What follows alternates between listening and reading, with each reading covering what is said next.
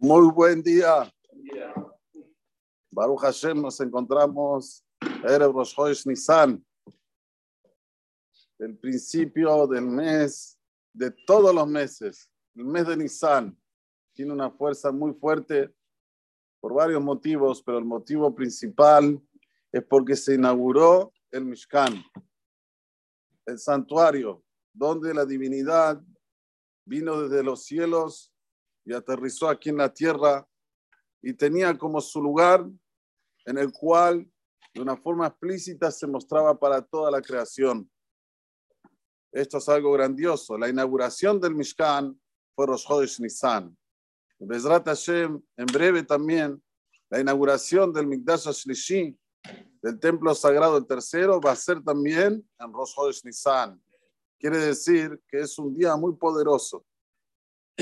Lo tenemos que aprovechar. Y mañana vamos a decir tefilat musaf, una tefilá que se agrega a las que decimos cotidianamente. Todos los días decimos shahrit, minha, arbit.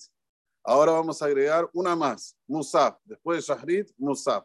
Musaf quiere decir agregado. Y tenemos que entender cuál es el tema, primero, por qué decimos tres tefilot diarias. ¿Y por qué se agrega una más en el inicio del mes? Dicen nuestros sabios, tefilot keneged korbanot tikenum. Las tefilot están en relación a las ofrendas que había en el templo sagrado. Atención, hoy no tenemos el templo sagrado, tenemos la tefilá, que la cumbre de la tefilá, lo más importante es el Shemona Etzre. Como dice la Kabbalah, es Olama Atzilut, es el mundo más elevado que hay, en el cual nos conectamos directamente con el Creador cuando nos paramos y decimos tefilá. Y vean qué interesante. No solamente que hay una relación con la conexión, sino que hay una relación con sus leyes. Korbanot, si el Cohen en la época traía una ofrenda, Corban Olá, ¿sí? Traer una ofrenda que sea totalmente quemada, le rea la Hashem. Si tenía un pensamiento que no era con relación a lo que él estaba haciendo, ese Corban es inapto. Lo tiene que traer nuevamente en pensamiento. Miren el poder del pensamiento, lo que es. Está haciendo las cosas, pero piensa en otras cosas. No sirve el Corban, Así lo mismo con la tefilá. La tefilá, cuando una persona está diciendo la amida, está parado delante del Creador, tiene que tener todo el pensamiento en lo que está diciendo y no tener otros pensamientos. Vemos una relación entre el corbán y la tefilá. Segunda cosa que son iguales, las ofrendas que se hacían en el templo sagrado con la amida que decimos hoy en día, que las ofrendas tenían que ser en un lugar fijo. Por ejemplo, la se hacía en un lugar, digamos que es el altar, se hacía siempre en el mismo lugar. De aquí aprenden nuestros sabios que cuando la persona hace la amidad, siempre en el mismo lugar.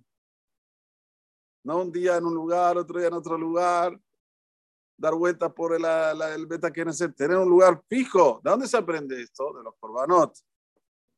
Vemos nuevamente la relación entre las ofrendas que se hacían en la época del templo sagrado a la tefilá de hoy.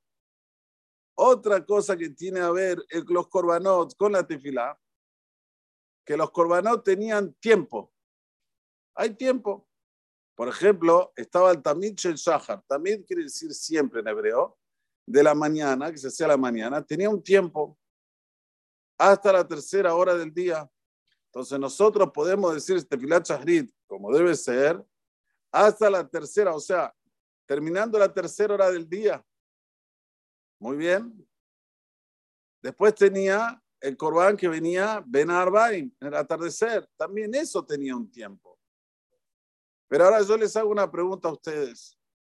¿Por qué Shahrit se puede decir solo una vez al día, o sea, tiene tiempo para que se diga una vez al día.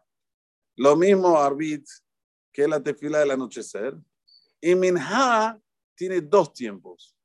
Minha puede decirla a partir de las dos y media, una menos cuarto, según como está el calendario en, el comienzo del atardecer, y la puedes decir hasta la puesta del sol. O sea, tenés dos tiempos para Minha.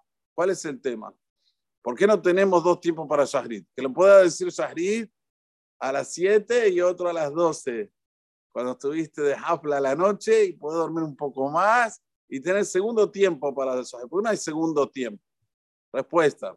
Minha no solamente está relacionada con el Korban, que había en la época del Betamidash, sino también está relacionada con la brujería. Así dice Zohar Kadosh. Los brujos tienen el poder de hacer brujería a partir de que el sol se pone en el día. O sea, hasta que el sol está en el medio del día, no, tienen, no consiguen hacer brujería. Jamás van a ir de un brujo que no sea después que el sol se está inclinando para el lado oeste. Porque cuando está del lado oeste o todavía está en el medio, no tienen el poder de brujería.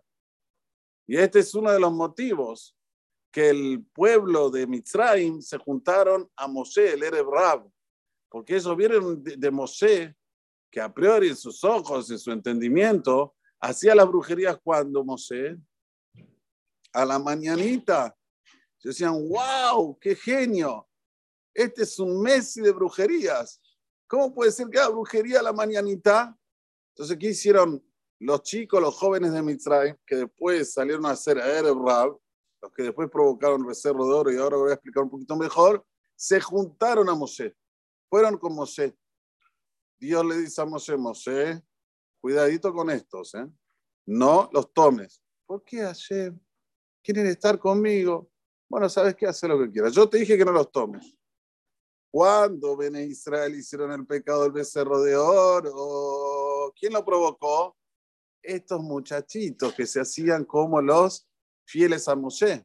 Sin embargo, Hashem Bohen Libotu Klayot, Hashem que examina los corazones y los riñones y vio desde un comienzo que ellos se adhirieron a Moshe porque Moshe hacía cosas que eran no naturales en sus conceptos, porque la brujería se podría hacer solo a la tarde y no a la mañana.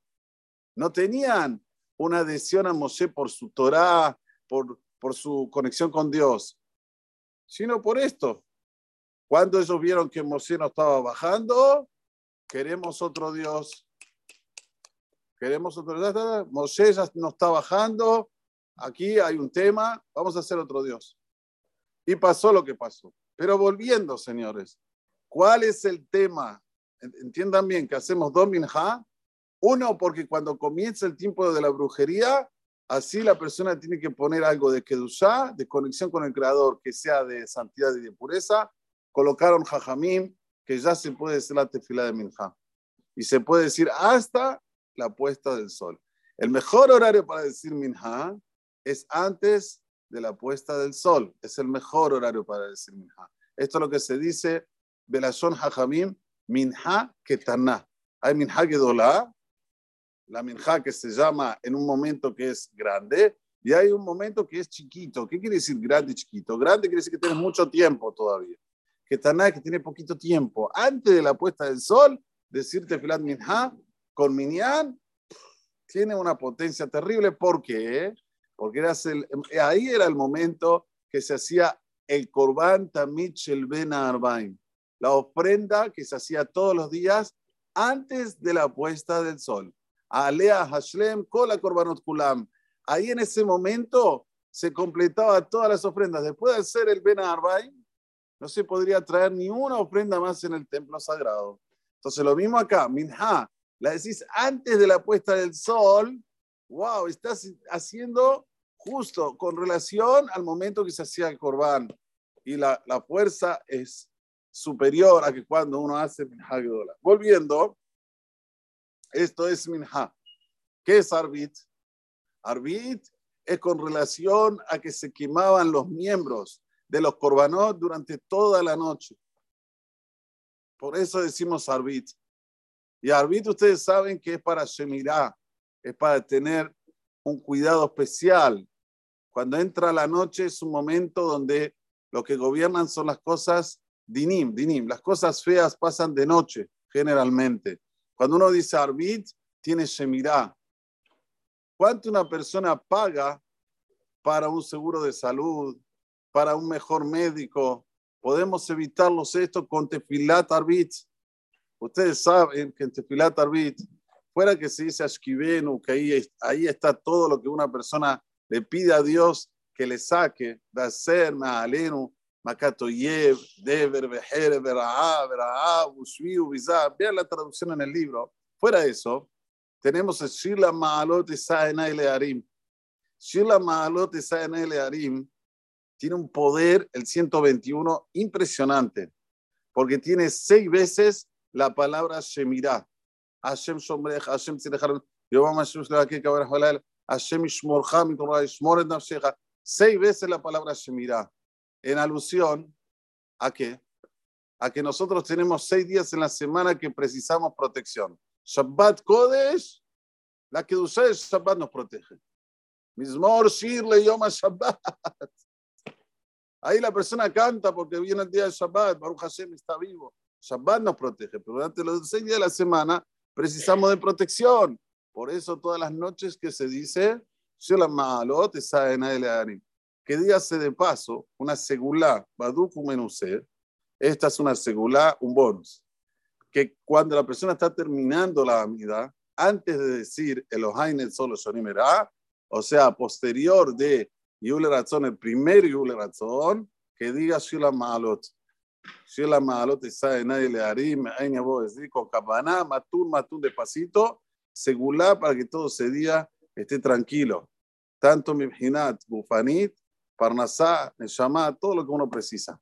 Volviendo, esto es la relación entre las tefilot y los korbanot. Mañana, Rosjodes había otro korban, korban a Musafim. Rosjodes tenía una Mahalak Vire, tenía una, un nivel mayor de que todos los días. Se traían tres korbanot, o sea, todos los días había Tamich el Shahar, Tamich Ben Arbaim y en, en teníamos Tamich el Shahar y Musaf. Esto que es Musaf, Korban Musaf, por eso se hace la tefilá de Musaf en relación a este Korban. Y como le decimos, vamos a decir, Hashem maneja la tefilá, et Musaf, Yom Rosh Hashanah, Naase Ben Vamos a hacerlo y vamos a acercarlo. Tiene que sentir la persona cuando dice eso, que Bezrat Hashem nos mande ya ya Mashiach Tzidkenu, el beta המקדש השלישי בימינה בימינו אמן. וחנבנה כשם רצה, הקדוש ברוך הוא לזכות את ישראל.